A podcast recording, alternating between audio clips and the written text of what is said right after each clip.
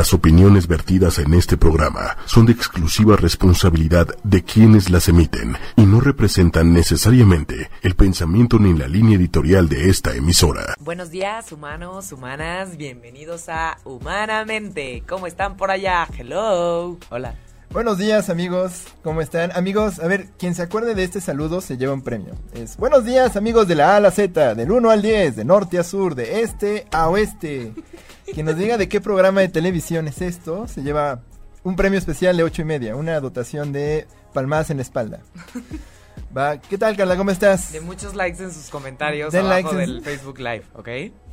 Muy bien, muy bien, José, aquí muy, muy listos para empezar el programa del día de hoy. Ya es momento de iniciar a hablar sobre la ciencia de la psicología, el comportamiento humano, las emociones, la conducta. Bienvenidos. Bueno, hoy festejamos un día muy especial. Festejamos, hoy festejamos. es eh, miércoles 10 de octubre y hoy es el Día Mundial de la Salud Mental. Y este año escogieron un tema que nos parece muy relevante a ti y a mí como profesionales porque el, enfoque de este año es salud mental y juventud eh, en un mundo cambiante. Entonces, justo es el tema de, trabajos que nosotros estamos dedicados a hacer, es nuestro enfoque como profesionales fuera del programa. Eh, y bueno, este, hoy traemos justo un tema que va acorde a, esta importante eh, conmemoración, ¿no? Porque al final es cierto, a veces descartamos mucho la adolescencia como un proceso enfermizo, ¿no? Como si fuera una enfermedad que se cura con el tiempo. O, las, las, emociones o las cosas. A veces hasta es una forma de descalificar a alguien cuando es muy emocional. ¿Qué adolescente estás? Pareces o estás chavo. Pareces niño chiquito. Ándale, o estás chavo, ¿no? Y, y, me acuerdo mucho cuando tuvimos aquí a, a, Carlos, este, hablando de juventudes.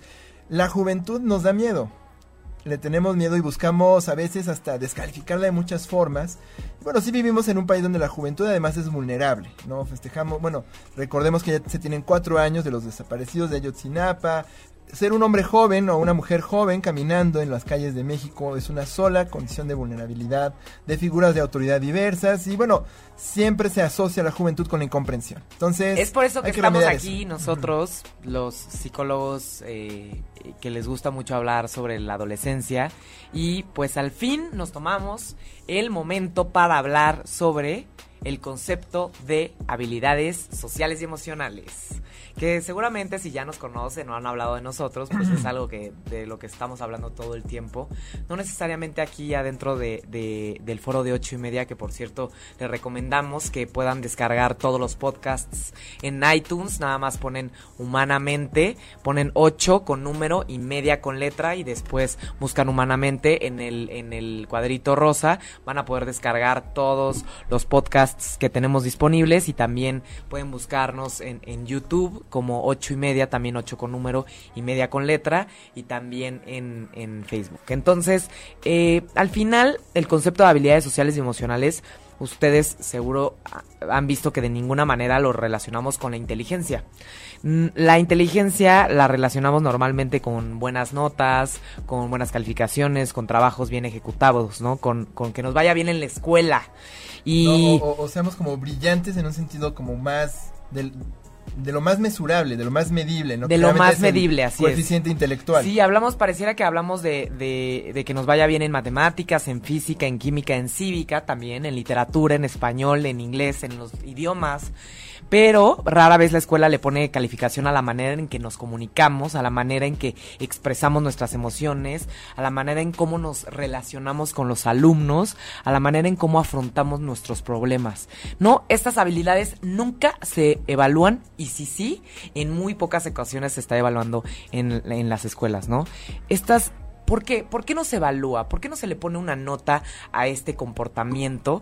¿Por qué? Porque ¿cómo vas a evaluar algo ¿Cómo le vas a poner cualificación a algo que no sabes cómo enseñar y no sabes obviamente cómo medir, ¿no? Las habilidades sociales y emocionales casi nunca tienen un espacio en las notas de la escuela. Normalmente la nota que aparece sobre la conducta o el comportamiento pues es justamente la nota de la conducta, ¿no? ¿Qué tan, y, es más bien, no, no si, si, si, te portas bien o si has aprendido algo a partir de tu comportamiento, sino más bien, ¿qué tanto no me desorganizas mi clase? Justo, mide la conducta desde el orden, desde el orden del salón o desde qué tanto el, el maestro puede cumplir sus, sus objetivos y no desde el desarrollo de, es más, ¿qué tanto el alumno más bien coopera? Ajá. No estamos calificando, la verdad es que es también muy truculento calificar la conducta de alguien, porque no podría estar exento de un esquema moral. Por ejemplo, yo eh, siempre tuve mala conducta en... Yo siempre fue en irlandés cuando me tomaba la conducta, porque cuando ya fui en Libero no había una nota de la conducta, pero en irlandés yo siempre tuve malas notas en conducta, siempre. Siempre me iba bien en las materias, pero en conducta siempre llegaba con cuatro, con cinco, hasta que un día mi mamá fue al colegio y les dijo a las del kinder, ¿eh? porque desde el kinder me portaba muy mal. Les llegó y les dijo, ¿por qué siempre le ponen mala conducta a mi hija? Si en las otras materias le va muy bien. Y le dijeron las mises, lo que pasa es que se porta muy mal. Y mi mamá dijo, si se porta muy mal, entonces la voy a sacar y la voy a meter a un colegio donde se porte bien y pueda tener una buena nota. Y desde ese día nunca volví a tener mala calificación en conducta. Claro, y es que es justo, y, va mucho en el marco de lo que estábamos hablando al principio del Día de la Salud Mental, como que con construir jóvenes que, o ayudar a los jóvenes, yo, es más, yo ni diría construir jóvenes, ayudar a los jóvenes a construirse ellos mismos demanda cierto entendimiento de por qué se comportan de cierta forma, no como si fueran alienígenas que necesitan ser clasificados, sino qué tanto no se están enfrentando a dificultades, qué tanto no, no tienen dificultades o, tensiones similares a la mía. Y de esa manera, digamos, se pueden construir juventudes más resilientes, juventudes que podrían llegar a una edad adulta más exitosa y más este, exenta de, de estas presiones, de estas este, malentendidos o de estas desatenciones que a veces pueden devenir en problemas de salud mental en la edad adulta, o que a veces pueden devenir en, en cuates que son brillantes, pero no necesariamente empleables, o les cuesta mucho trabajo procurarse un trabajo. ¿No? Y entonces... O que tal vez no tienen esta capacidad de ser independientes. Son inteligentes bajo el yugo de sus mamás, pero en el, o de sus papás, o de sus abuelos. Pero a la hora en el que salen al mundo, todo es muy complicado y los vemos con trabajos o sin trabajos, ¿no? Con trabajos tal vez este no tan brillantes como los que se veía que, que presentaban en la escuela o sin trabajos, ¿no? Exacto. Entonces, con muchas dificultades para conservar una chamba. Sí. ¿no? Y, si bien es cierto que hay situaciones que a veces tienen que ver con la disponibilidad de empleos atractivos, que es otra cosa muy diferente y que no negamos por acá, sí hay cosas que se pueden hacer desde la formación este, educativa para promover jóvenes que sean o, tengan herramientas que les permitan entrar en, la, en el duro mundo de la, de la economía y de la independencia más preparados a estas habilidades sociales y emocionales que nadie entiende porque son términos de la conducta, ¿no? Son términos psicológicos, los psicológicos los psicológicos. Los psicólogos sí entienden, los psicopedagogos de los colegios, los que...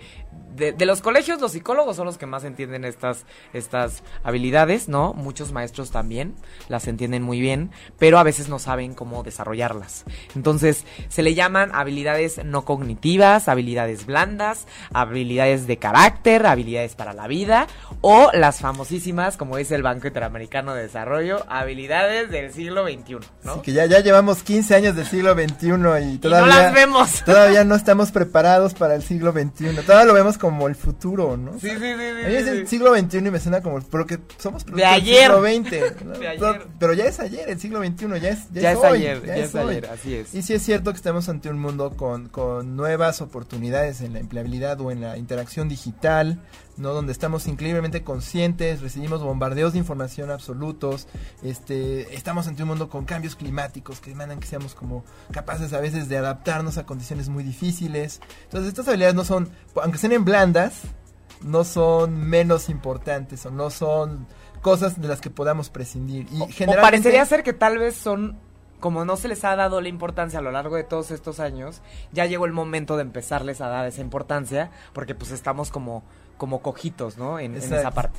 y, véanlo de esta forma, me gusta mucho que usen el término blandas porque yo creo que viene mucho de la programación, la diferencia entre el software, que es como el programa suave, y el hardware. Y véanlo de esta forma, Google no produce hardware realmente. y es una de las empresas de tecnología más importantes. Todo, no importa qué hardware tengas tú, Google corre igual. ¿Por qué? Porque tiene muy buen software. Operan con un muy Eh. buen software. Entonces, yo diría que más o menos, ¿no? Aplicando muy razonamiento nerd, a, los humanos.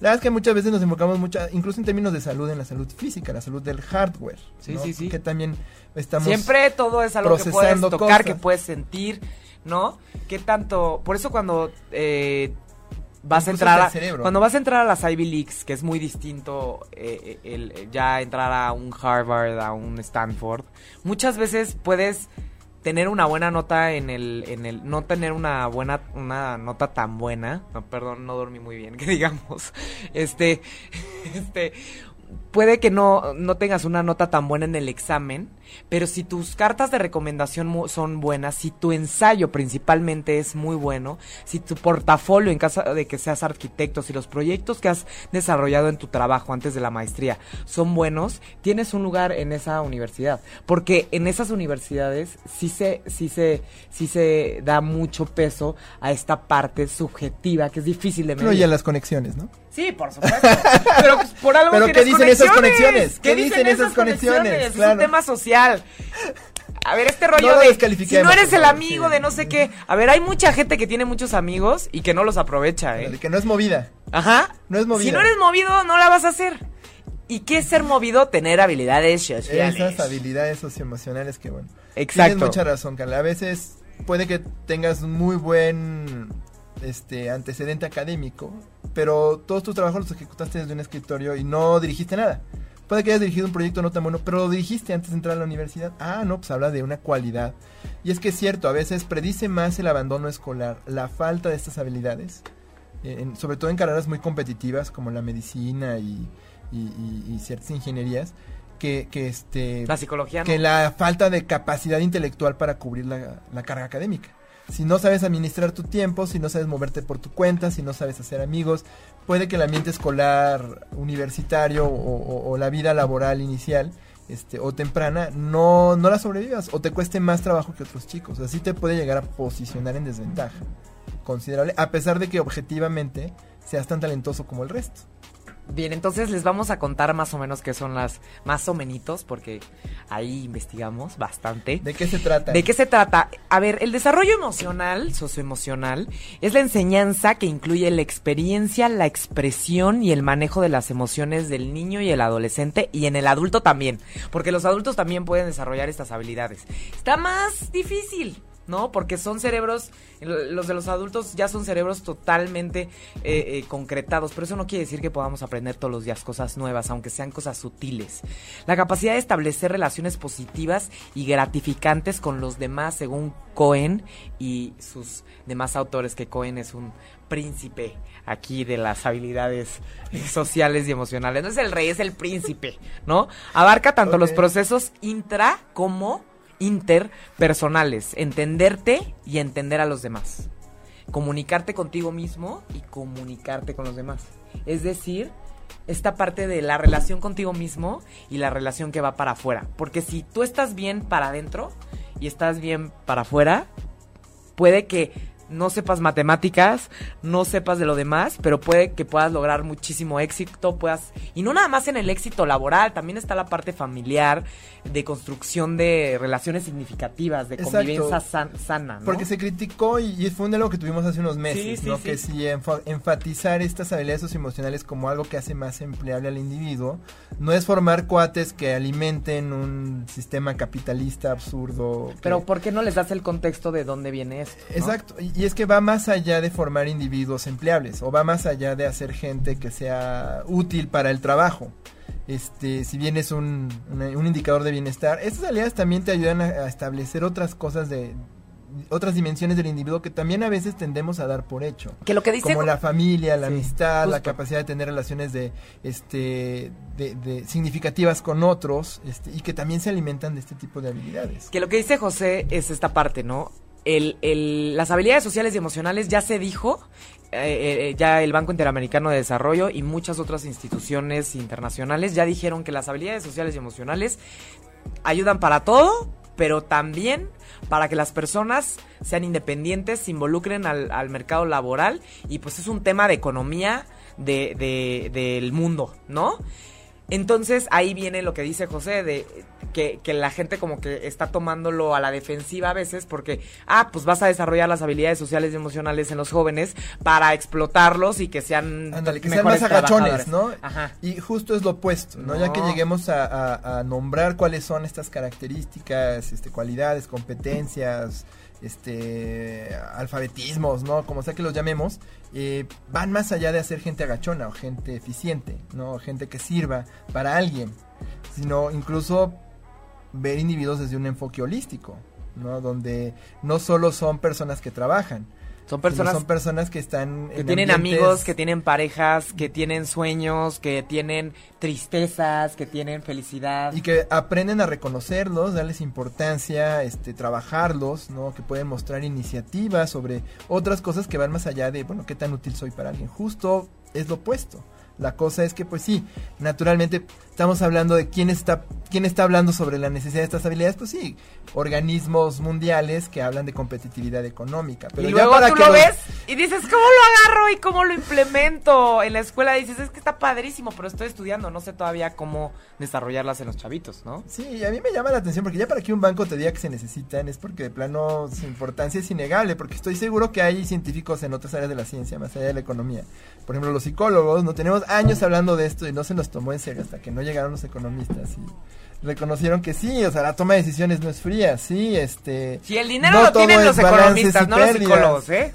O sea, el, el, el, banco tiene dinero, el Banco Mundial tiene dinero, el BID tiene dinero, los psicólogos muchas veces no tienen dinero, pero ahora se une la psicología al desarrollo del ser humano, ¿no? Exacto, como que hay más interdisciplina en las ciencias sociales y creo que son buenos tiempos para dedicarse a este tema, este, porque ya se reconoce, que son cosas que se tenían años reconociendo que eran importantes, pero desde disciplinas que igual no, no las veían. Y ahora que pues ya las ven los banqueros, pues sí, ahora todos estamos dándoles como locos, que qué bueno. Sí. Que qué bueno, no tiene nada de malo.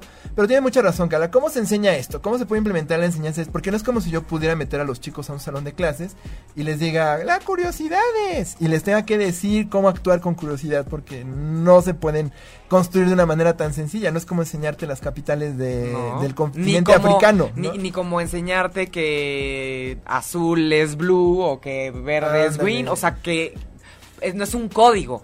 No hay un código aquí en, en, el tema de las habilidades sociales y emocionales. Es mucho más profundo y complejo. Hasta y sutil. Es muy sutil, muy uh -huh. sutil. Y es mucho de cada comunidad. ¿No? Las habilidades, estas habilidades es, es pues, estas que mencionamos, las, car las características principales es el desarrollo emocional, como habíamos comentado, ¿no? Poder identificar tus emociones, por ejemplo, ansiedad, enojo, ¿no? Identifico estas emociones, cómo las identifico, viendo cómo me siento, cómo cambia mi cuerpo en el momento en el que voy a sentir esta emoción, le doy el nombre a la situación, esto me causa ansiedad, me causa ansiedad cuando me ponen un examen un día antes y al día siguiente tengo que estudiar y me pongo muy nervioso y por eso repruebo. Entonces a la siguiente, si me lo ponen un día antes, voy a hablar con la maestra para poder este, decirle que nos dé dos días o tres días más para estudiar, porque si no me pongo más... Y si no me da los dos o tres días, tendré que... Ver, y, y es eso, o sea, ¿no? incluso también te forma la capacidad de decir, bueno, el mundo no... Porque no es como si dijéramos, bueno, el mundo se tiene que adaptar a tus emociones. Por supuesto que no. no es justo no, no. lidiar con esa contradicción entre el mundo tiene estas demandas. Yo las percibo y me generan ciertas ansiedades, pero sé cómo manejarlas. Justo. Y sé que, bueno, chispas, voy a fallar, bueno, voy a aprender de la falla. Chispas, este pues sí, el maestro me tendrá que dar una prórroga, ¿qué tendré que negociar para que me la dé? Que no me comprometa ni mi calificación. Entonces, pero, pero ¿cómo vamos a poder cambiar justamente, no? Lo que dice José, ¿cómo va este tratar de cambiar mi calificación o cómo voy a hacer algo con respecto a mi emoción si no sé ni lo que estoy sintiendo? ¿Por qué? Porque los niños y los jóvenes justamente experimentan, expresan y perciben emociones antes de comprenderlas por completo. Entonces lo que está pasando es que estamos viviendo de manera inconsciente, o sea, no estamos ubicando lo que estamos haciendo todos los días. Entonces al aprender a reconocer, etiquetar, gestionar y comunicar las emociones, vamos a poder percibir e intentar comprenderlas y de ahí aprender estrategias muy específicas, cognitivo-conductuales, sí señor, para poder manejar las emociones con estrategias. En lugar de nada más sentirme ansioso, mamá, mamá, mamá, me siento ansioso, no puedo.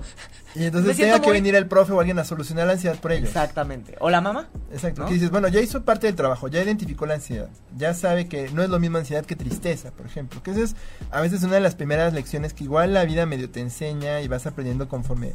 Porque los chiquitos solo se sienten bien o se sienten mal. Sí, sí, sí, no saben, no hay grises. No hay esas sutilezas en la emoción y entonces entras en la adolescencia, se desarrolla tu capacidad de pensamiento abstracto y empiezas a identificar esas sutilezas en la emoción. Empiezas, por ejemplo, a sentir nostalgia por cuando eras más chico.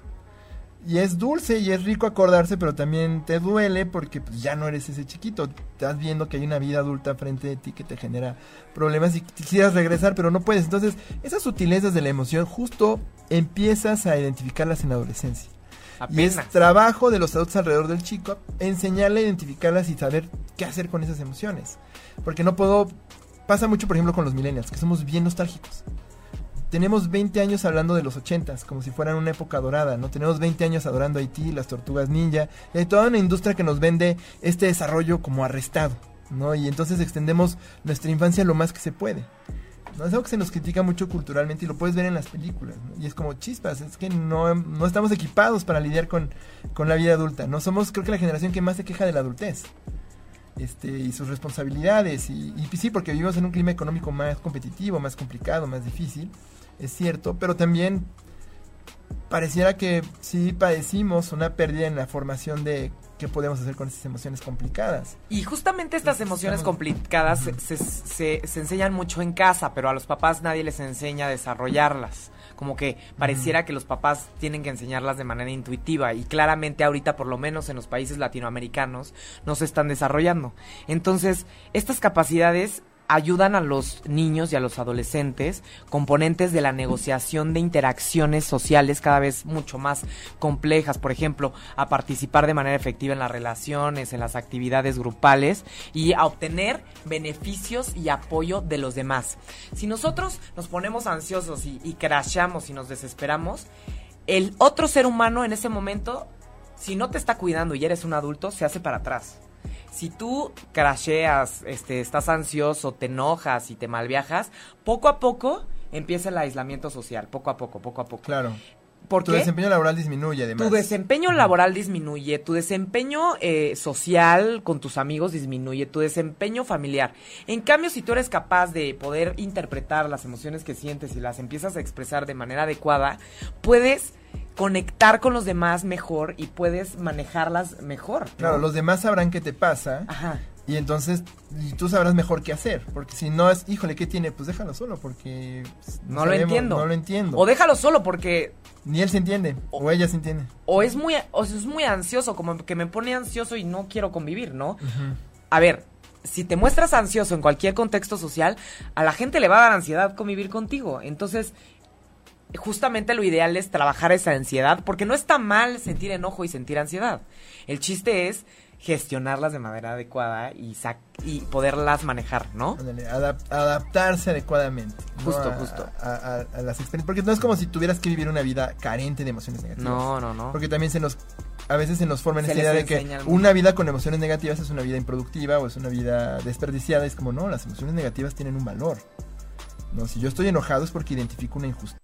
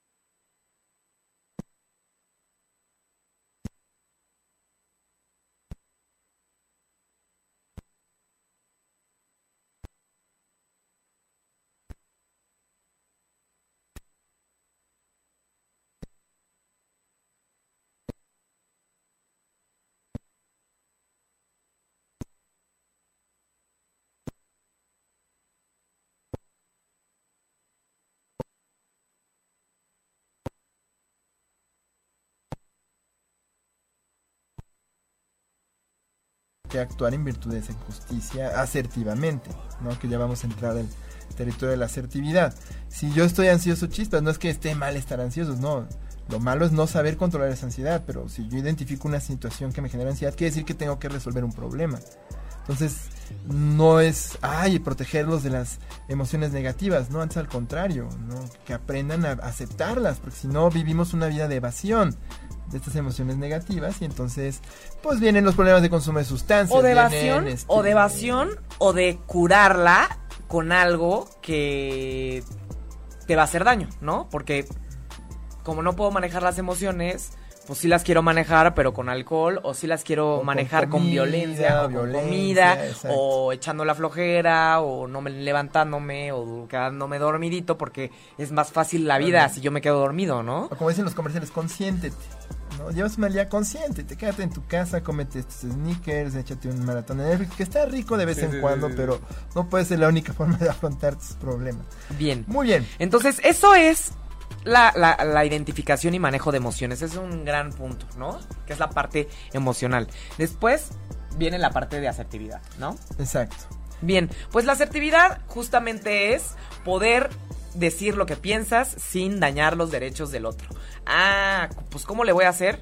Simplemente ubicando las consecuencias de tus decisiones en situaciones sociales para saber cuál va a ser el efecto o el resultado a futuro de lo que vas a hacer en tus interacciones sociales. Entonces, ¿cómo podemos ser asertivos? Pues evitando engancharnos emocionalmente con aspectos negativos de las interacciones con los demás. Si yo me enojo con mi mamá porque no me quiere dar permiso, en ese momento se acabó el permiso. Si yo negocio con mi mamá porque no me va a dar permiso, puede que haya una posibilidad de que yo consiga lo que quiero. Y si yo llego a conseguir lo que quiero, una y dos y tres veces, eso me va a dar confianza. Pero cada vez que le pido algo a mi mamá, hago un berrinche horrible o le miento y me voy y hago lo que se me da la gana, voy a empezar a tener problemas y mi autoestima también de- empieza a disminuir. Ah, entonces ahí juntamos la asertividad con el autoestima. Entonces, la asertividad al final es cómo yo le digo las cosas al otro, cómo le expreso las cosas que yo quiero, que yo pienso, porque todos queremos y todos pensamos cosas distintas, a medida que no te metas en la línea del otro, ¿no? Y eso se asocia mucho a una cualidad muy importante que, por ejemplo, es el liderazgo. Si uno no tiene un liderazgo asertivo, si uno no sabe expresar las necesidades de tu posición a tus subordinados, serás percibido como un jefe intransigente. O si tú como alguien que rinde cuentas no este, eres asertivo al momento de expresar tus inconformidades, no es que seas un agachón, es que se te va a ver como un elemento este, inconforme o, de riesgo porque no estás siendo asertivo al momento de expresar estos conflictos. Entonces, eh, tiene mucho que ver con la capacidad de solucionar conflictos, la asertividad. ¿Qué tanto estoy yo dispuesto a, a primero calmarme, no clarificar lo que voy a decir? Clarificar mis ideas, entender muy bien qué es lo que no me tiene conforme o en qué momentos mi discurso, mis ideas son diferentes a las del otro, para entonces este empezar un diálogo, ¿no? Y entonces poder afrontar o más bien confrontar a otros sin necesidad de ser visto como alguien que está en lo incorrecto. Bien, entonces esa es la asertividad. Después, ¿qué tenemos eh, después de la asertividad? La, digamos, viene manejo de emociones, asertividad, liderazgo, ¿no? Que es un tema laboral del que vamos a hablar un poquito más adelante. También tenemos la solución de los conflictos, ¿no? Hay diferentes maneras de solucionar conflictos. ¿Cuáles son las diferentes maneras de solucionar conflictos? Hay un estilo pasivo, Así es, que no, agresivo. dices, que no dices no nada, dices nada porque no quieres problemas. porque no quieres broncas agresivo, ¿no? Que respondes de manera, pues, reactiva y violenta, que eso hace que también haya violencia en la comunidad, en las escuelas, en las familias, ¿no? Y eh, también el, el, el, El asertivo. el asertivo, que sería, pues, justamente la negociación. La ¿no? negociación. Yo identifico qué es lo que está pasando, as- clarifico mis ideas, reconozco que el otro no está en lo incorrecto, simplemente está en desacuerdo conmigo. Y entonces encontramos un punto de negociación, sobre todo cuando las dos personas persiguen el mismo fin, no por ejemplo en un trabajo pues todos tenemos el mismo fin y puede que solo discernamos en el método en que queremos llegar a eso o en la estrategia más adecuada. O sea, ahí sí es donde viene una negociación muy sutil. A veces sí es cierto puede que alguien tenga una idea incorrecta cómo le puedes hacer entender que no está en lo correcto sin que lo haga sentirse mal con él, con, con él o con ella misma porque pues digo, la, hacer a alguien decirle estás mal así nada más, pues puede a veces ser necesario, pero puede que a veces en lugar de las emociones del otro, o, en lugar de generar una apertura al diálogo va a hacer que la otra persona endurezca su postura y entonces tú ya no estás logrando lo que quieres, que es que el otro esté de acuerdo contigo. Simplemente estás enfatizando que tú estás bien y él está mal, o ella está mal. Y entonces esa, ese conflicto pues no se soluciona nunca. Más bien el famoso we agree to disagree, estamos de acuerdo en que no estamos de acuerdo y cada quien por su lado y no se llega a un diálogo. Y tú, llegas, y tú llegas fácilmente a ver personas muy brillantes, muy inteligentes, en, en trabajos que la verdad dices, ¿cómo este genio tiene ese trabajo? O cómo este genio no ha logrado lo que yo esperaría que lograra. ¿Por qué? Porque parecería ser que justo no tienen esta capacidad social para poder conectar con aquella persona que tal vez en algún momento les va a decir algo que no quieren escuchar, pero que tienen que aguantarse tantito para poder empezar a avanzar, ¿no? Exacto. O sea, es un tema de también pensar cómo me voy a comportar antes de comportarme, ¿no?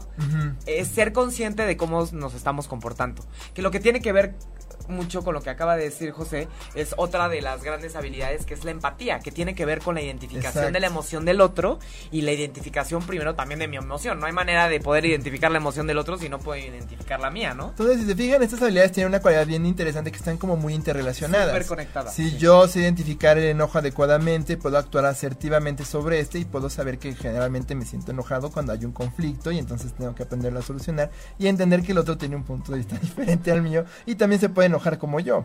Entonces la empatía, esta capacidad de, poder no solo leer las emociones del otro, no solo comprender lo que siente o lo que piensa, sino incluso actuar este, adecuadamente estas emociones de manera que pues cuando se necesite consuelo se pueda brindar, cuando se necesite ayuda se pueda hacer, o cuando se necesite dar a alguien espacio se pueda hacer.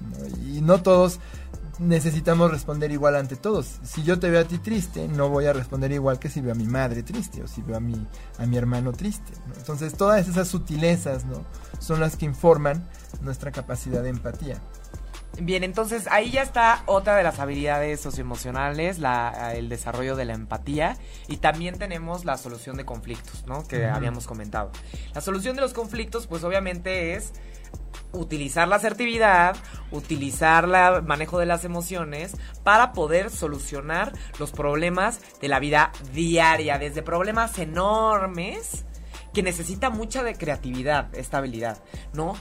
¿Cómo yo voy a solucionar un conflicto si en el momento en el que viene el problema me bloqueo y no puedo tener la capacidad de ver a futuro y saber cuáles son las diferentes alternativas, ¿no? Saber que siempre hay alternativas y pues poder tomar una decisión para saber para dónde ir. como maximizar las ganancias y minimizar las pérdidas en toda decisión, sin dejar de reconocerlas. Exactamente. No, y esa capacidad, como dices, de proyectar, de detenerme un momento, porque a veces y esto es algo que la mercadotecnia hace mucho, ¿no? Toma decisiones lo más rápido que puedas. Y es cierto que muchas de nuestras decisiones no necesariamente son racionales. De hecho, la mayoría de nuestras decisiones, hasta la elección presidencial, es una decisión más emocional, ¿no? Si este cuate me hace enojar porque por un juicio de carácter, ¿no? No me gustan sus políticas, pues casi nunca es el caso, más bien este cuate me cae mal, este cuate me cae bien, este cuate es un alienígena este antipático, este cuate es un viejo populista, este cuate es un donadie, ¿no? Entonces, eso sí es cierto, informan nuestras decisiones, pero hay situaciones que no podemos ser tan calientes en, el momento de decidir, no sobre todo en los ambientes laborales o en los ambientes de eh, cultura financiera, bueno, de educación, bueno, de, capacidad de toma de decisiones a nivel financiero.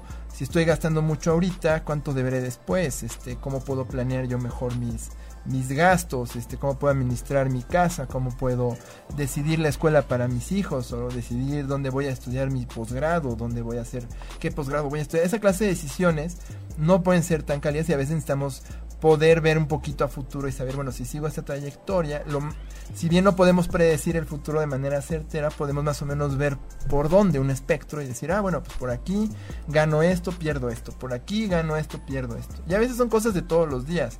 Si me siento con este cuate, pues pasa esto en, en el salón, si me siento con este otro, pasa esto, si, me robo esto, ¿qué va a pasar? Si, si no me lo robo, ¿qué va a pasar? Si declaro mis impuestos, ¿qué va a pasar? Si no los declaro, pues sí, no, no, no pierdo, pero puede pasarme esto. son muchas cosas.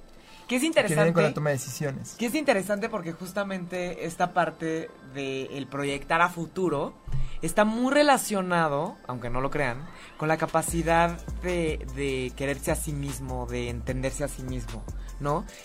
aunque no lo crean, el, el, el, autoestima está muy relacionado con la capacidad a proyectarnos a futuro. Claro, porque no vives al día. No vives al día. Exacto. No tienes, te, ves a ti mismo como alguien con potencial de crecimiento. Exacto. Entonces toma decisiones que vayan a ese. Si no, si estás viviendo al día, puede que no sepas tomar decisiones sabiamente porque solo quieres resolver algo lo más rápido que puedas. Justo el, el, el, vivir al día y no poder percibir esto, no crean que es por mala onda las personas que, que no se están proyectando. Justamente las personas que sufren por, por, por síntomas depresivos o, o síntomas este, de otro tipo, ¿no? Ansiosos, muchas veces por esta sintomatología de repente pueden llegar a decir, es que no veo más allá de, una semana. Como que no puedo imaginarme las cosas padres que van a pasar mañana. Y el imaginarse las cosas padres que van a pasar mañana, o las cosas a donde queremos llegar, o las que queremos lograr, nos motiva mucho a sobrellevar las cosas feas del hoy, ¿no? Claro, y de hecho es el tipo de intervenciones que se hacen a veces en entornos de crisis las personas en ambientes muy vulnerables, ¿no? Por ejemplo, alguien que acaba de vivir un desastre natural, eh, como lo que pasó en Indonesia, ¿no? O, alguien que está en, un, eh, no sé, en una situación de mucha violencia, intervenciones muy valiosas, ¿no? Que ayudan a generar personas con capacidad de sobrellevar estas condiciones. Se enfocan mucho en decirles, bueno, ahorita estamos así, pero ¿qué quieres después? Porque no siempre tiene que ser así. Tienes que darle esa disonancia de decirle... Este, de, hoy es el hoy. De que pueda ver que no siempre tiene que ser así, como lo estás viendo ahorita. ¿Cómo podemos trascender esto? Y digo, dice, se dice muy sencillo, pero demanda una serie de técnicas que no vamos a abordar aquí. y, también, y también esa es la intervención cuando una persona quiere ayudar al otro. Pero ¿de qué manera tú te llevas contigo, persona, la capacidad de todo el tiempo proyectarte a futuro, todo el tiempo?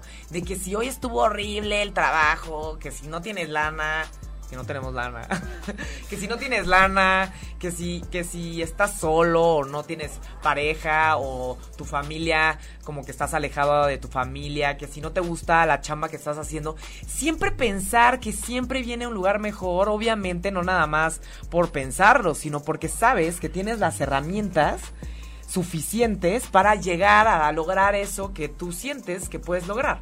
Para eso se necesita autoestima y el autoestima se forja desde el día uno en que llegamos al mundo, desde la relación que tenemos con nuestro papá, con nuestra mamá, porque acuérdense que la relación que tenemos con nuestros padres es la que va a forjar las relaciones con los demás y la relación con uno mismo, no nada más con los demás.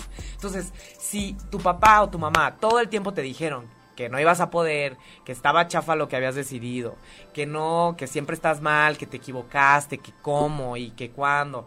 Y típico, ¿no? Que, que llega el niño feliz de la escuela, mamá, mamá, me saqué ocho al fin en cálculo. Y el papá, no, pues te dije que yo necesitaba un 10 cuando el niño siempre se sacaba 6. Ahí es donde el chico empieza a necesitar que el papá le retroalimente de manera positiva su ser tal cual es. Claro. Porque si no se lo retroalimenta, él solito no va a poder entender que lo va a poder lograr. Y ojo, tampoco es promover la mediocridad.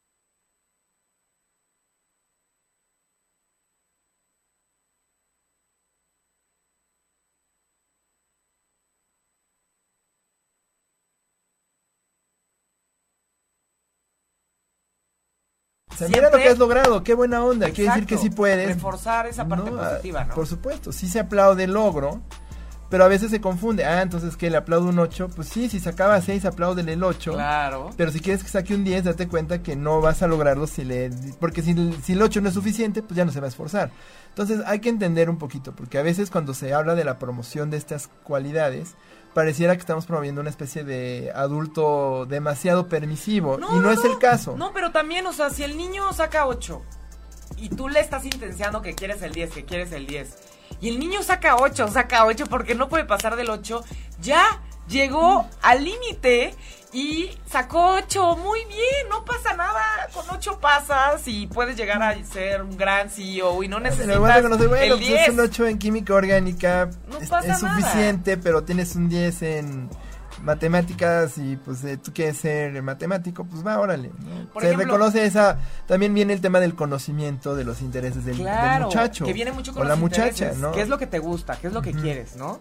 Vemos a muchos chavos frustrados porque es que no saqué buenas calificaciones, es que y a veces ni siquiera están en la carrera que es para ellos porque no se conocen lo suficiente para identificar que vamos a la siguiente habilidad que es el autoconocimiento.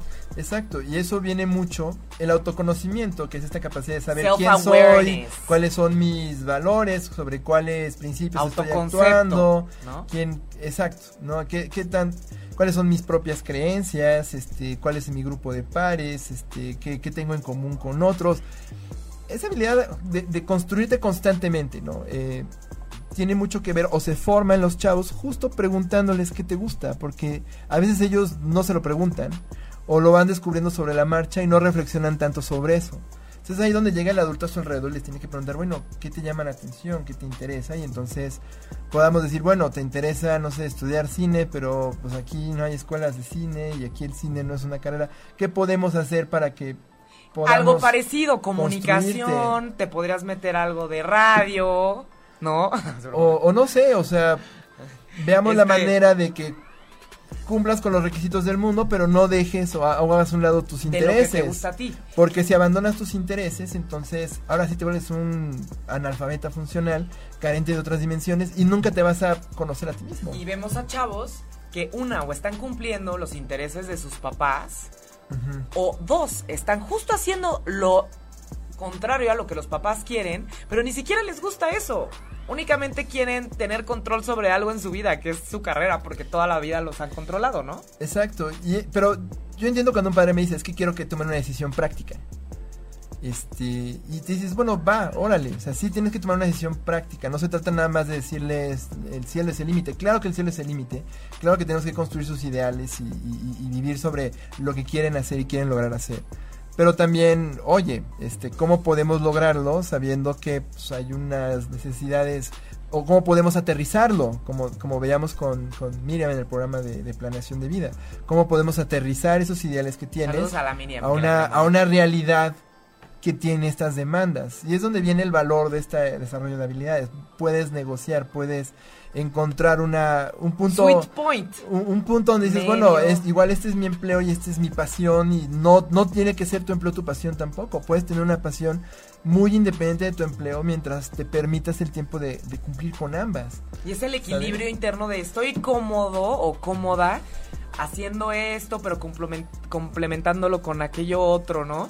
A veces vemos a gente que en lo personal, ¿no? Tengo una muy, muy querida amiga que le mando muchos saludos, que si nos escucha vas a ver de quién hablo, que es esta parte de, ya estoy haciendo esto, este es mi trabajo, esto es lo que sé hacer y siento que tal vez no soy buena para hacer otra cosa más que esto y no me siento capaz de ir y buscar porque ni siquiera sé qué es lo que quiero y estamos hablando de que tiene 29, 30, 31 años, ¿me entienden? Entonces, a veces, o sea, nunca es tarde para conocerse a sí mismo, pero pues lo ideal es que en la adolescencia suceda y que si el chavo está teniendo dificultad para saber quién es, qué le gusta, obviamente el papá o la escuela le dé las, las herramientas necesarias. O se hace vulnerable a que alguien más se lo diga. Y entonces es como decía mi muy padre, es el cuate que decide que estudiar porque la novia le dice o es el cuate que pues si no haya quien es, pues encuentra una identidad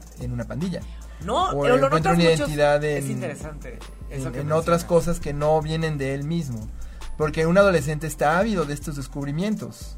Y es justo la etapa en la que te descubres y a veces te angustia no saber quién eres todavía y estás descubriéndolo y, y todo eso. Y, y sí, o te ves a las personas, no sé, deja tú sobre el, el plan de vida o de la carrera. Ves a, este, a niñas o a niños o a chavos que como todavía no forman su identidad, empiezan a adoptar la música del novio, la ropa del novio y se empiezan a como simbiotizar con la pareja y de repente ya parece ser que a los dos les gusta lo mismo y los dos son lo mismo cuando no, a ver, él al novio le gustaba eh, esta banda de rock, ¿no? Al novio le gustaba esta ropa y ahora resulta que a ti también te gusta lo mismito que le gusta a él sin que antes te gustara, o sea, O, o depositas toda tu personalidad sobre una sola cosa. Entonces, el- la única personalidad que tienes es porque eres el cuate que le gusta el tecno. Y esa es tu única personalidad. Y es como, no, o sea, no tiene que ser nada más eso. O sea, no, no puedes sustituir una El personalidad. típico vegano, ¿no? Que todo es vegano, vegano, vegano. Ándale. ¿Y qué onda con No puedes sustituir vegana? una personalidad con una serie de Sí. rasgos o elecciones estéticas solamente. Y en la adolescencia es justo cuando descubres esto. Entonces es importante tener estos diálogos con los chamacos, este, preguntarles, cuestionarles, y les va a chocar y todo, pero es porque también lo tienen que estar averiguando. Entonces, este Como nosotros, es bien como nosotros que como disco rayado hablamos de psicología, de habilidades sociales, de adicciones. Es nuestra identidad. Perdón, no lo podemos evitar. Siempre vamos a seguir hablando de adicciones y de drogas y de adolescentes y del cerebro porque nos gusta, porque va con nosotros y a veces la forzamos, pero lo disfrutamos. Y lo padre es que de alguna manera... Esperemos ustedes lo disfruten. Espero que lo disfruten con nosotros definitivamente, ¿no? También está otra gran habilidad que no hemos mencionado. Después de todas las que hemos mencionado, como es un saco muy pesado de habilidades, ¿no? Que están, como dice José, interconectadas. Está las habilidades de comunicación, la habilidad de comunicación. Cómo empiezo, mantengo y termino una conversación. Todas las, las, este, las formas de comunicarnos no verbales, identificarlas y poderlas desarrollar. ¿En qué Todas las- manera es consistente, perdón? No, no, sí. Interrumpir a las personas es mala comunicación. No, solamente en el programa se puede porque a veces Carla agarra el micrófono y se atasca. No, pero. Perdón, pero. Pero al final del día. No, no es el caso. Pero. Este. ¿qué- ¿En qué manera? Mencionaste lo no verbal. Yo creo que es importante enfatizar a qué nos referimos. El tono de voz que eliges. Porque a veces no somos conscientes y, y creemos. Te lo estoy diciendo calmado. Y no estás hablando calmadamente. Entonces, eh, ser conscientes de esto, la postura. A veces en una, en una reunión de trabajo necesitas comunicar liderazgo y, y por mucho que seas un excelente cuate en papel, si no lo demuestras físicamente, si no obtienes una posición o, una postura que lo demuestre, puede que ese liderazgo sea cuestionado. Ahora, no se trata de comprarte formas o posturas forzadas, simplemente identificar cuál es la que va más acorde a ti y saberla elegir de manera estratégica. ¿No? Que es como hacerte un poquito medio... Consciente. sí, consciente es como de de andar monitoreando tu. Estamos tu- mandando tu señales yo todo el social tiempo. y emocional Exacto. interno. Como de. Ahorita échale una mirada fija. Ahorita quédate serio porque viene algo tenso y se va a sentir bien de que estés más atento, ¿no? O ahorita eh, dile que te tienes, aleja tantito el cuerpo para que le expreses que ya te tienes que ir porque se te está haciendo tarde, ¿no? Ándale. O sea, es como... Sube la mochila y ciérrala para decirle que te estás yendo. ¿no? Exacto, Ah, no, ya no este- te quito más tiempo, ¿verdad? No, Agarra tus cosas y como que nada. levántate tantito porque va a ubicar y, y esa persona se va a despedir y no vas a, no vas a sentir que no, la vas a no habrás ofendido a nadie, pues estás mandando las señales correctas porque todo el tiempo estamos enviando y recibiendo señales de comunicación. Eh, Y claramente hay gente que las toma mejor que otra y hay gente que las Exacto. interpreta mejor que otra. Y aunque estemos con personas que no son muy empáticas, que son un, un poco enojonas, o que son muy secas, o que no sonríen, o que no reaccionan a nuestras emociones, no importa, igual nosotros tenemos el, el deber, y si las tenemos, poderlas aplicar, aunque el otro no las esté aplicando, ¿no? Que es súper difícil, o Incluso sea... aplicándolas tú mismo se las enseñas a alguien más. Es súper Yo me he descubierto montones de veces cuando tengo conversaciones con mi socia. Yo también. Este, de pronto Darte cuenta que no lo Darte estás cuenta que haciendo no estoy bien. haciendo, pero cuando empieza a usarlo, digo, ah, yo tengo que hacerlo también y lo usas. este O, o a veces sí, las No, que conoces. dices que tienes que manejar tu ansiedad y tu enojo y después te ves llorando. ¡Ay, qué miedo! Me falta mucho, estoy muy tensa Sí, y o sea, estresada no, y... No seas perfecto en No, estas cosas. es, de hecho, hay unas en las que puedes ser más, puedes tener más fortaleza, más facilidad que en otras, pero viendo a otros usarlas, este, con una disposición a aprender, que es naturalísima en los adolescentes, sobre todo, eh, te hace incorporarlas a ti mismo.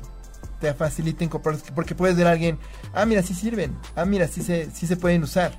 No es algo que solo sirve en abstracto y que hace la gente perfecta, cualquiera puede hacerlo, ¿no? Y, yo creo que eso es lo más importante, que, que si uno las, las incorpora en la vida diaria y las demuestra y las modela en la gente a su alrededor, pueden contagiarse.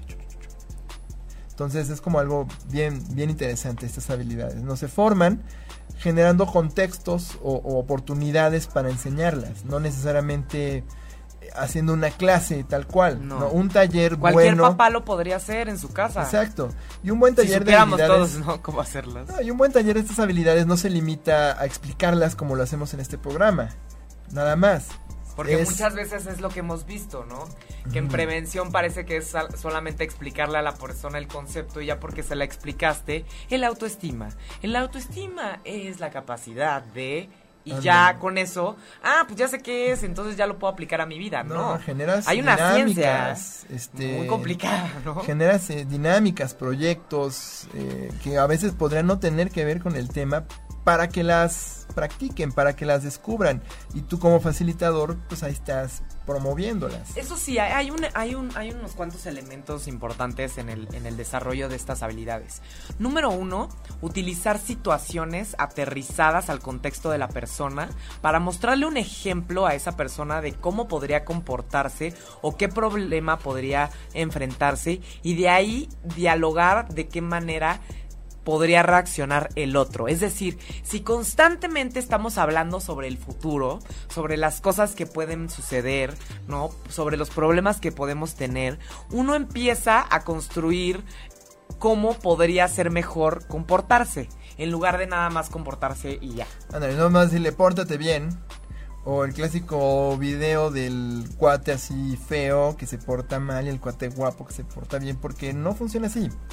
En la vida la gente fea y guapa y todos podemos ponerlas en práctica, ¿no? Y la cosa es que sean situaciones con las que conecten los chicos y que sean eh, situaciones en las que ellos mismos estén, eh, estén viviéndolas para que entonces puedan eh, después descubrirse utilizándolas. Ah, mira, a este cuate le pasa lo mismo que a mí, entonces yo puedo hacerlo. O le pasa algo parecido a mí, ¿no? Ah, hay, hay cierta empatía en el diseño de estos eh, materiales, entonces yo lo puedo poner en práctica. A ver, otra cosa, ¿es algo técnico desarrollar estas habilidades? Sí, sí es técnico, es difícil, hay que tener materiales, hay que tener este una guía, sí, porque no la sabemos. No, no, no, no, exacto, no, es como que se las una vez, enseñas o una sea, vez no, y ya. no es una vez y ya la aprendiste, no, es te enseño una vez y vamos a ver qué pasa cada vez que las tengas que poner en práctica y qué tan confiado te sientes en, en su utilización. Es algo técnico, pero yo creo que en el futuro todo mundo va a enseñar habilidades sociales y emocionales en su casa de manera consciente y en el colegio. Como ahorita nosotros esperamos que en algún momento suceda. Va a ser tan algo de la vida diaria que va a ser espontáneo, va a ser, a ver, mijito, imagínate que tienes esta, esta y esta situación. ¿Cómo responderías? No, no sé, papá. A ver, piensa, ¿cómo responderías? O sea, ¿te acuerdas la vez pasada cómo respondiste? ¿Cómo le harías para evitar este problema? Ahí estamos fomentando el pensamiento crítico en la gente. Ve todas las alternativas, piensa lo que tú quieres. Compensa las, los, los pros y los contras, la toma de decisiones, ¿no? Exacto, porque el pensamiento crítico promueve la solución de problemas. Así porque es. es. como chispas, mi solución va por ahí, pero a ver, ¿qué tanto soy autocrítico? Incluso mi solución puede no ser tan buena, ¿dónde tiene sus flaquezas? Ajá, Y- ¿qué tanto soy aterrizado, y entonces, no? A la ¿qué tanto la estoy aterrizando? ¿no? Y qué tanto puedo yo a veces ver alternativas a la solución que se me presenta de manera obvia. Porque este, este pensamiento crítico tiene ahora mucha relevancia en un mundo donde la internet, las redes sociales, todo el tiempo nos ofrecen soluciones muy sencillotas a, a inquietudes A bastante plazo. complicadas. Sí.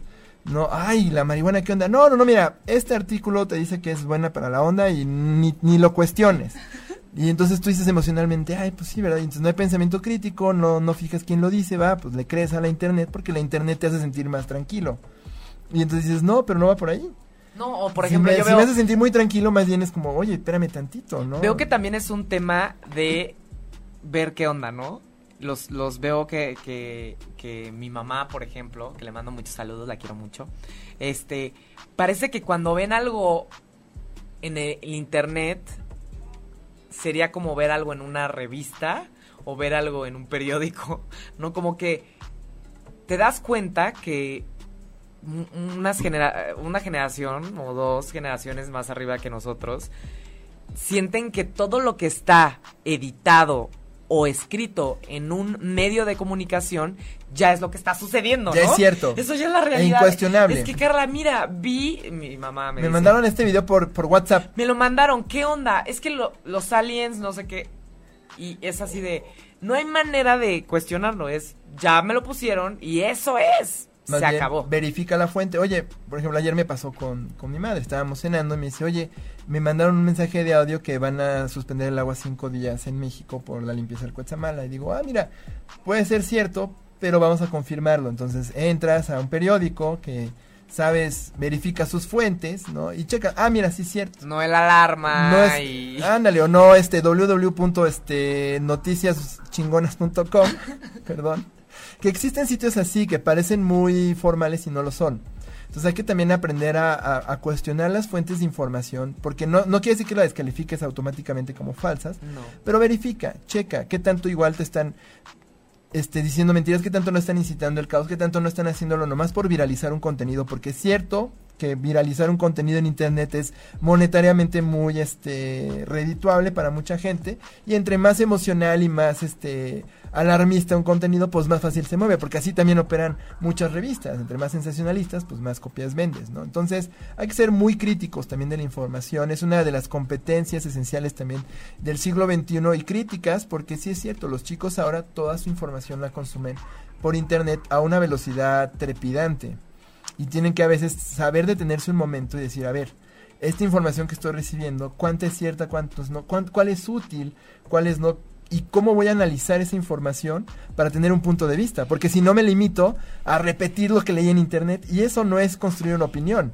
Que, que- sí, no, no, no. O sea, sin duda, ¿no? Pero justo el, el pensamiento crítico, como dices, va muy de la mano con la duda y la curiosidad, ¿no? La ¿Qué- curiosidad, la la, apertura curiosi- al conocimiento. Es la curiosidad, Ajá. ¿no? Y la curiosidad, ¿cómo se puede promover? Si tu hijo te pregunta algo, responde. Y si no sabes, trata de encontrar una respuesta, ¿no? O encuéntrenla juntos.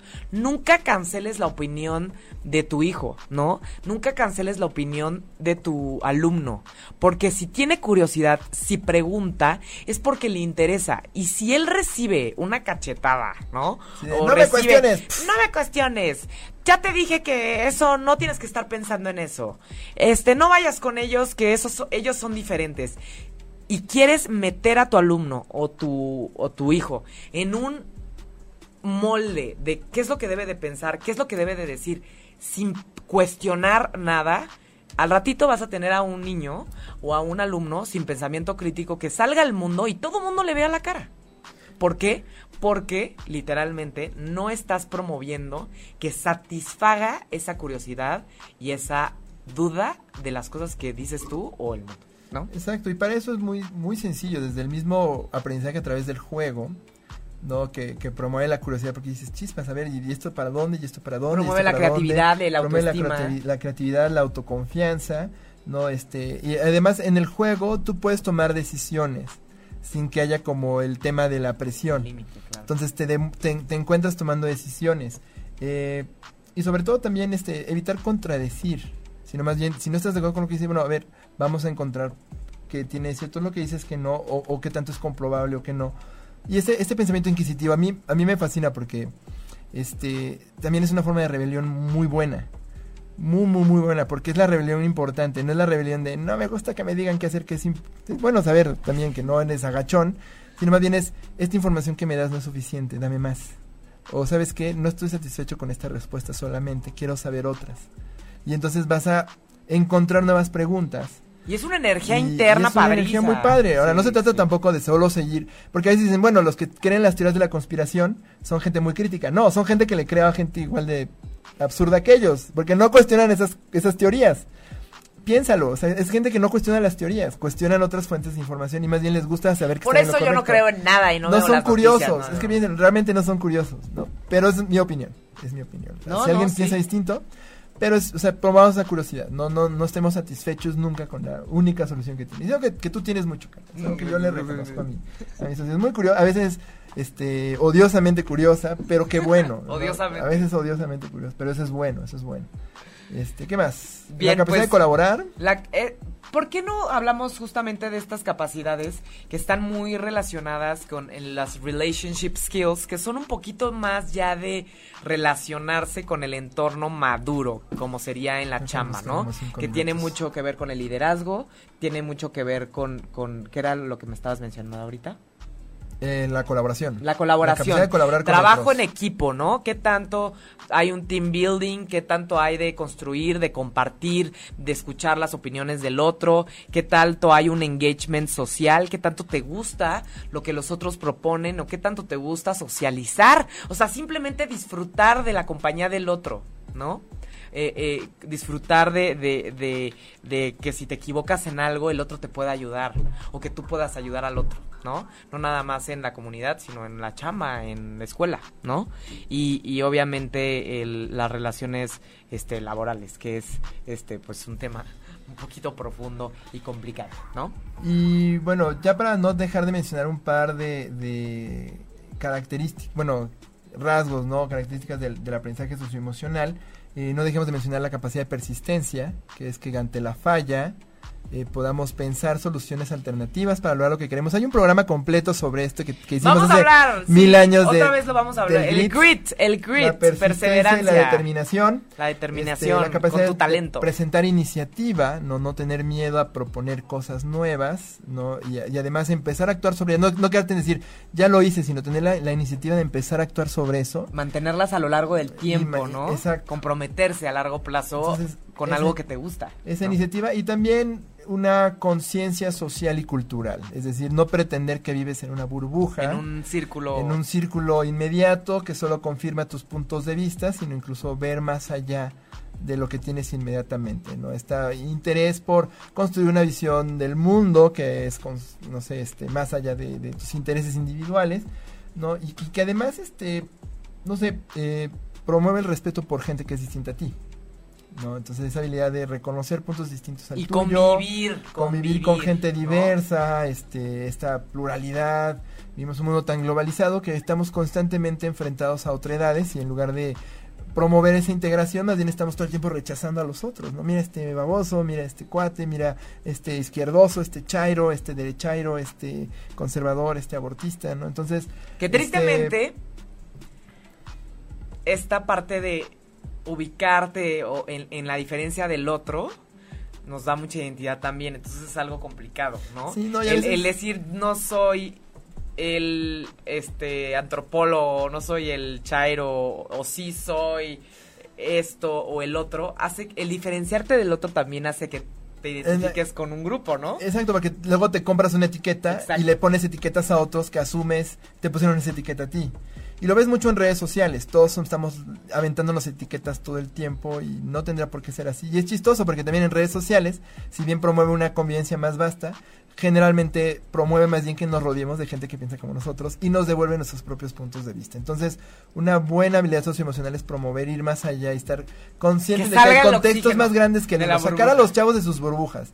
Y que no es algo exclusivo de la gente que viene en entornos de privilegio, incluso también gente en entornos relativamente menos privilegiados también viven en burbujas de resentimiento hacia los otros. Entonces, igual, entrando un poquito en territorio hippie, pues más bien estar conscientes, ¿no? Que no el mundo de, todos es igual y no, no hay un mundo más válido que, que otro. Bien, pues ahorita les, les, les, platicamos sobre todas las habilidades sociales y emocionales. No es como que unas son sociales y otras emocionales, porque siempre se conectan unas con otras, unas ayudas a otras, unas nutren a otras. Y obviamente, si, si, si empiezas con una, luego ya sabes que estás pisando la otra y que otra, otra. Es delicioso porque desarrollas una conscientemente y te estás dando cuenta que estás desarrollando, no sé, desarrollas manejo del enojo en los chavos y te das cuenta inmediatamente que estás previniendo, ¿no? El bullying, la violencia, la, el pensar en los demás, la empatía.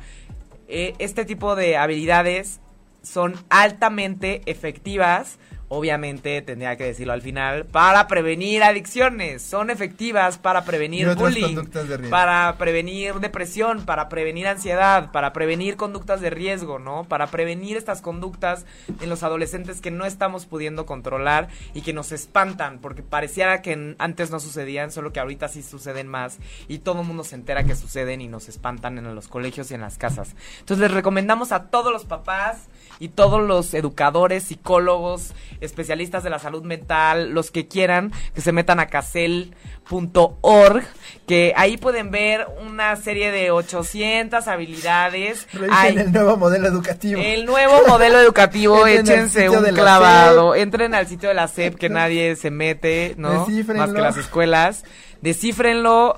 Entren a construyete.sep.gov.mx no, nos, nos, reímos porque es difícil, es difícil, es difícil. en, discursos se implementan eh, y se hace un trabajo muy valioso. Sí, se, se, implementa a modo de trabajo. Hay que divulgarlo, es cierto. Así es. Y, nos gustaría, obviamente, decirles que si quieren desarrollar estas habilidades de manera consciente, obviamente... Lo podemos hacer por ustedes. Mentes hábiles. Nuestro trabajo de día Trabajo de día. Trabajo de día de sus locutores preferidos. Prevención bien pensada. Muy bien. Curiosamente el sentido del humor no está aquí en las habilidades socioemocionales. Supongo que está implícito. Bien, entonces, antes de hacer el comercial de Mentes Hábiles, porque nosotros llevamos dedicándonos a esto hace tres años, pues nos gustaría recomendar una película que hace menciona cómo es que es evidente que hay personas que tienen falta de esas habilidades sociales y emocionales como el super personaje que... Está, bueno, está esta película La Red Social. Sí. Em, esta película sobre la vida de, bueno, la, historia de cómo Mark Zuckerberg este, fundó Facebook junto con su amigo Eduardo Severin. Y bueno, aquí podemos ver, al final del día no es una este, narración real sobre la vida de, es una narración idealizada.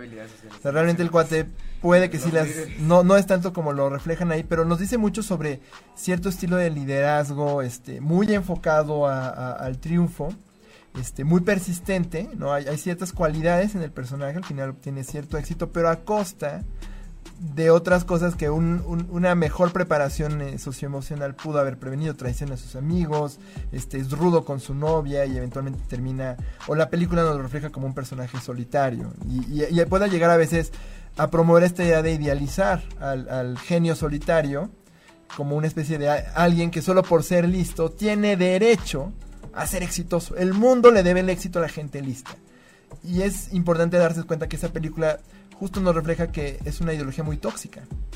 Y no necesariamente ser muy listo te hace merecedor. ¿Y qué ser muy listo? Dios, ¿qué ser muy listo? genial, escribe algoritmos, hackea cuentas, pero eh, eh, no es solo eso. Claro, o sea, ¿qué ser muy listo? Porque la, la, inteligencia es totalmente subjetiva, ¿no? A mi parecer, las habilidades sociales y emocionales justamente es tener inteligencia del ser social y de tener inteligencia del ser emocional, ¿no? Entonces, al final, el punto aquí es, ¿qué es lo que tú quieres? Y donde estés autorrealizándote, eso es la inteligencia, punto, ¿no? Si es con tu familia, si es con tu trabajo, si es emprendiendo, si es viajando, el chiste es que estés feliz y lleno haciendo lo que te gusta y obviamente sentirte que estás haciendo lo correcto al momento que lo haces, ¿no? O sea, porque a veces uno... Lo correcto para ti y creo que también lo correcto para, para los demás, claro. Porque es algo que, por ejemplo, en el caso de, del personaje de ficticio de Mark Zuckerberg, que, el, el, Mark Zuckerberg real, tú lo puedes ver en entrevistas y sí le faltan algunas cositas, no, no es muy, no es necesariamente un sujeto Pero se ve bueno, o empático, bueno, este, ahora que tuvo sus audiencias por los casos de, de, de, de, filtrado de datos personales, no parece ser un sujeto muy empático, pero este, al final del día eh, no es nada más que sientas que es lo correcto para ti, sino correcto para la gente a tu alrededor. Para los demás. gente que no necesariamente está de acuerdo contigo. Y eso es como lo más importante de esto. Este, Entonces, si tienen a pequeños personajes como los de la película de la Foundation of Facebook o Mark Zuckerberg en sus casas, en sus... Si tienen un Mark Zuckerberg en, su startup. En sus escuelas, ¿no? Pues ya saben que Mentes Hábiles desarrolla habilidades sociales y emocionales para prevenir adicciones, para prevenir bullying, para desarrollar a los seres humanos de hoy y las futuras generaciones. Muy bien. nos despedimos. Nos despedimos. Muchísimas gracias. Un disfrutamos, como siempre. Disfrutamos mucho este programa. Un placer, José. Y nos vemos en el próximo programa de Humanamente. Cuídense mucho. Si te perdiste de algo o quieres volver a escuchar todo el programa, está disponible con su blog en ochoymedia.com y encuentra todos nuestros podcasts de todos nuestros programas en iTunes y Tuning Radio. Todos los programas de ochoymedia.com en la palma de tu mano.